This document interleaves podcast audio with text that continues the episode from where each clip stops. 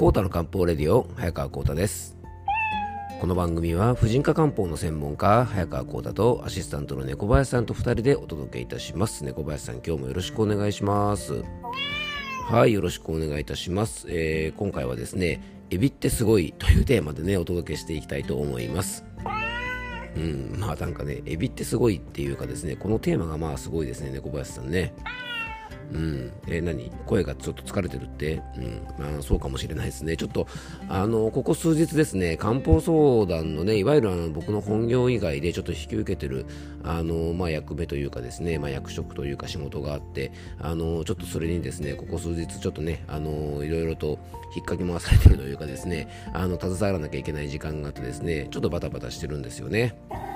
うん、というわけでですね今日もねいつもよりちょっと遅くまで仕事をして、えー、今この番組を収録しているので、えー、今日もですねお腹がペコペコでございますまあ、本当はね、6時ぐらいとかにね、ご飯食べちゃえばいいんですけどもね、ちょっと今日も、あの、漢方相談の方も忙しくてですね、なかなかその時間が取れなかったんで、あの、帰ってですね、まあ、軽めにね、あの、ご飯と、まあ、ね、えー、11月も今日最終日だったんでね、一杯ビールでも飲もうかな、ね、小林さんね。はい、ということでね、えー、そんな日常を過ごしているんですけども、まあ明日からですね、ね、明日からじゃないですね、今ちょうど30日の夜収録してるんで、あの明日なんですけども、本当ね、今日から12月1日ということでね、なんか本当ね、小林さん、あんまり年末感がないですよね。うん、特にですね、まあ昨日なんかはね、あの異常なぐらい気温が高くてですね、本当に明日から12月なのかなんてね、結構思いましたよね。うんまあ、でもね、こういうなんかあの気温が変に高い時っていうのはですね結構あの油断してあの体が冷えてしまったりとかですねちょっと動いて汗をかいてその汗が引く時に、えー、体の中にですね患者という寒気が入ってきて結構風邪をひいたりするのであの小さいお子さんなんかもですね冬場でもちょっと暖かい日が出てきてそういう日にですねちょっと体を動かしたりして汗かいたというのはあの非常にねあの風邪をひきやすいので、えー、ちょっとご注意いただきたいなと思います。うん、そうだね、本当にね、風邪なんかがね、この年末引いたら大変ですからね。えっとですね、ちょっとご案内がありまして、まずはですね、えっと、ラジオ番組出演のご案内なんですが、えっとですね、12月のですね、何日になるのかな、えっと、最初の火曜日ですね、えー、っと、6日ですね、12月の6日のですね、火曜日に、えー、っと、いつもね、ラジオ番組レギュラーで出ている FM 甲府のラジオ番組月中に出演いたします。えー、っと、1時半から出演させていただく予定なのでね、えっと、こちらのインターネットの放送で全国でお聞きいただけますのでね、12月6日よかったらラジオも聞いてください。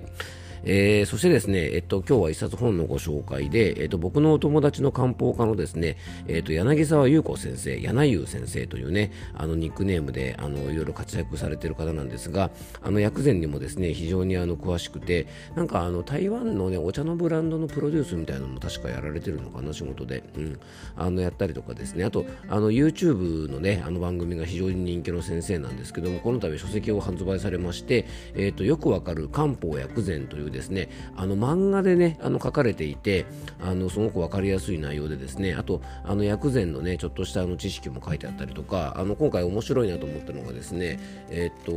このね生薬ですね。あの生薬のあのミニ辞典みたいなものもね一緒についていてあのこういう生薬にはこういう働きがあるよなんてことも書いてあるのでちょっとね漢方に興味ある方とかあとあの漢方勉強したいななんて思っている、えっと、薬業界の方ですね。あのなんか普段は調剤のお店とかドラッグストアとかで働いていてあのあまり漢方に触れる機会がないんだけどもちょっと漢方のことを勉強したいなんて方はですね本当に薬膳からあの漢方相談の仕方とかですねあの漢方薬局でどんなことしてるかとかあとまあ不調別のね体のケアなんかもですねすごく網羅されているので一冊でですね結構あの漢方の基礎知識みたいなものもねあの学べるすごくいい本だと思いますので、えー、よかったらですね皆さんも手に取ってみてください。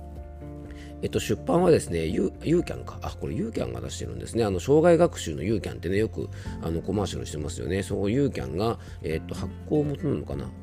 発行は自由国民社っていうですね出版社なんですけども、ユーキャンからねあの出てるということなので、えっと、Amazon とかでもですねあの買えると思いますので、えー、よかったらね柳沢優子先生の、えー、っと漢方薬膳よくわかる漢方薬膳という本ですね非常におすすめなので、えー、よかったら皆さんもね手に取ってみてください、えー、それではコーダの漢方レディオ今日もよろしくお願いいたします。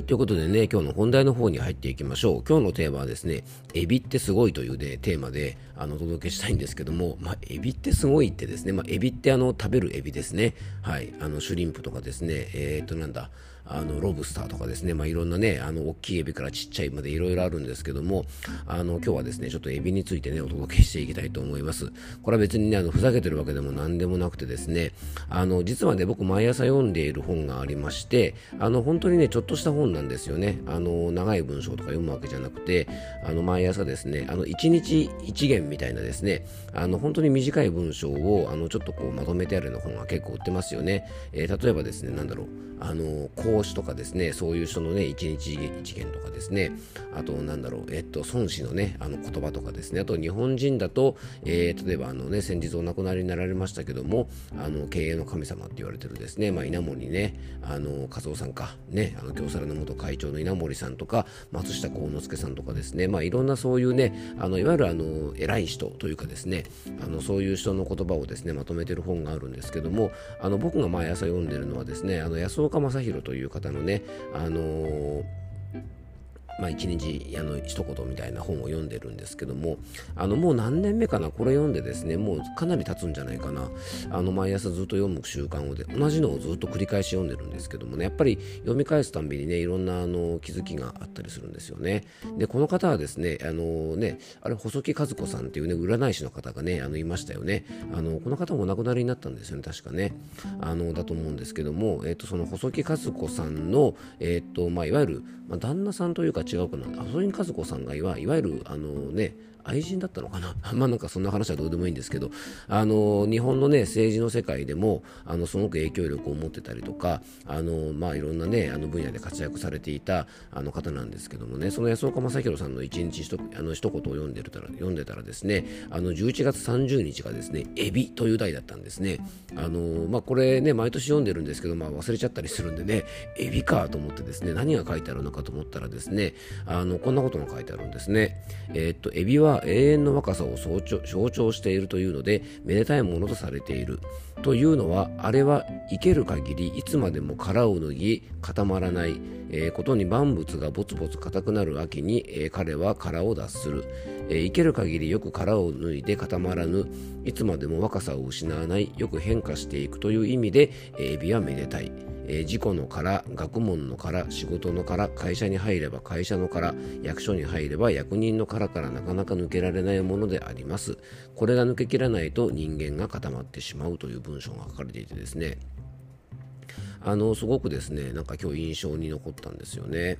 やっぱりあの僕たちってなんかねいつも何かしらの殻の中に閉じこもったりとかその殻を脱ぎ捨てられないでいると思うんですよね。だからやっぱりねあの固まらないっていうことはすごく大事で、まあ、僕自身もですねちょっと思い返してみるとあの去年とね、まあ、今年ももうちょっとで終わりますけども今年で1年どうなのかなっていうと、まあ、少し殻は脱げたんじゃないかなというふうにねあの思っているんですね。なのでまあちょうどね年末にねあの今日から入りますので、まあ、来年に向けてですね来年も1年頑張ってねあのもう一からねあの向けられるようになんか同じ状態で固まってるっていうのはですねやっぱりなかなか進歩もないしなんか同じ考え方とかですね同じことに凝り固まるっていうのもあんまり良くないんじゃないかなまあこういうね殻を脱ぎ捨てることができるといわゆるいつまでもねあの精神的なこうはつらつさみたいなものっていうのを維持できると思うのでやっぱそういうところがあるとですね、まあ、何歳になってもねあの成長があるんじゃないかなと思います。あのちょっとね友達の女性の方で、えっと2日後ぐらいにですね誕生日を迎えて、えー、50歳になっちゃうなんてことをですね言ってたんですね、まあ、でもそれはね数字というのは数であってあの、ね、50歳になっても本当にあの素敵な方もたくさん、ね、いらっしゃいますしあのここでね殻を脱ぎ捨てることで、まあ、新しい自分になることもできるのでねあのそんな12月にねできたらいいんじゃないかななんていうふうに思っております。だからそう考えるとですねエビというのはですね毎年毎年殻を破ってですね新しくなるから、まあ、あの長寿のねシンボルでもあるし若さのシンボルでもあるんですよね。うん、で実はですねそんなエビなんですが薬膳的にですね食べ物としての働きを考えるとですね実はねめちゃくちゃエイジングケアにいい食べ物なんですね。で、エビというのはですね、温性の働きを持っている、体を温める特徴を持っている食べ物で、さらにですね、えー、五臓のどこを養うかというとですね、腎と肝と火というですね、まあ、これは腎っていうのは腎臓の腎でねよくこの番組でもお話ししますが、えー、生殖能力とかですね生命力をねあの司っている場所で、まあ、ここを補うという時点でもうすでにエイジングケアであったりとかですねこう肉体的なはつらつさ精神的なはつらつさを維持するのにも大事だしあとねストレスケアとか血流とすごく関係がある肝臓の肝というところも養いさらにね食べたものからエネルギーを作る胃腸のね消化力のね源である火という場所までやね養ってくれるわけですから、まあ、これはエビというものは非常に素晴らしいんですよね。なので薬膳的にはね胃腸機能の回復とかイライラの解消とか疲労回復とかですね本当に嬉しい働きがいっぱいあるので、まあ、あのこれからね、あのー、まあ、寒くなってくるのでエビなんかは上手に使うといいんですよね。でおすすめの食べ方は結構ねあのボイルをして食べることが多いと思うんですけどもボイルするとね栄養素が逃げやすいのでボイルにするよりはこれからはねあのお鍋に入れたりとか汁物に入れたりとかしてですねあの旨味とか栄養価もですねしっかりこれエビからいただくといいと思いますのであのぜひですね今日はねちょっとエビのお話をしましたが、まあ、栄養からですねいわゆる生き方までねぜひあのこのエビから学ぶことというのはですね非常にたくさんあると思いますので、えー、よかったらですね参考になれば嬉しいなと思います。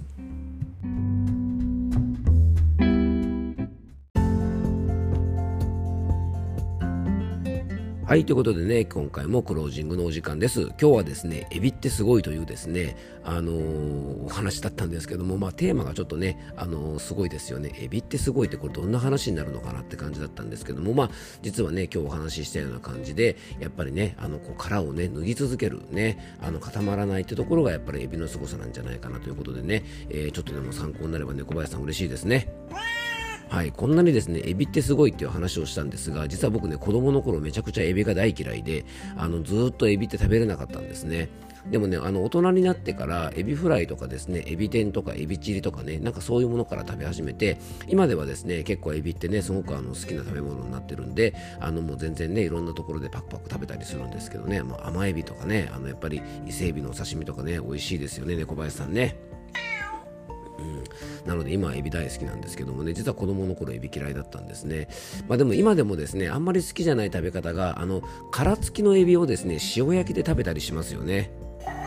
うん、あれね、殻むくのがめんどくさいからあんまり好きじゃないんですよね、とか言って。あの、だし、なんかね、こう塩味ついた殻を剥いてですね、焼かれてるだけのエビを食べるってなんか僕あんまり美味しいって思わないんでね、よくあのバーベキューとかでね、あの、エビ焼いたりして食べるんですけども、ああいう食べ方よりは、なんかエビチリとかですね、なんか、あの、エビはお刺身とかですね、まあそういった感じで食べる方が、あの、好きだなと思うので、まあ今年はですね、お鍋に入れたりとかですね、あ、でも鍋のエビもな、殻付きで煮て食べにくいからな、どうせだったら向いて入れたいところですね。うん、ただの面倒くさがり屋なのかな、ね、小林さんね。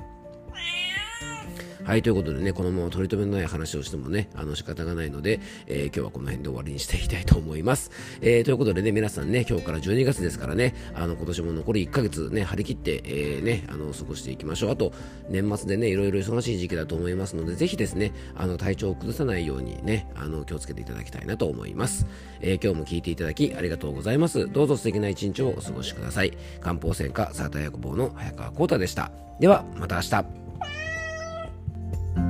Música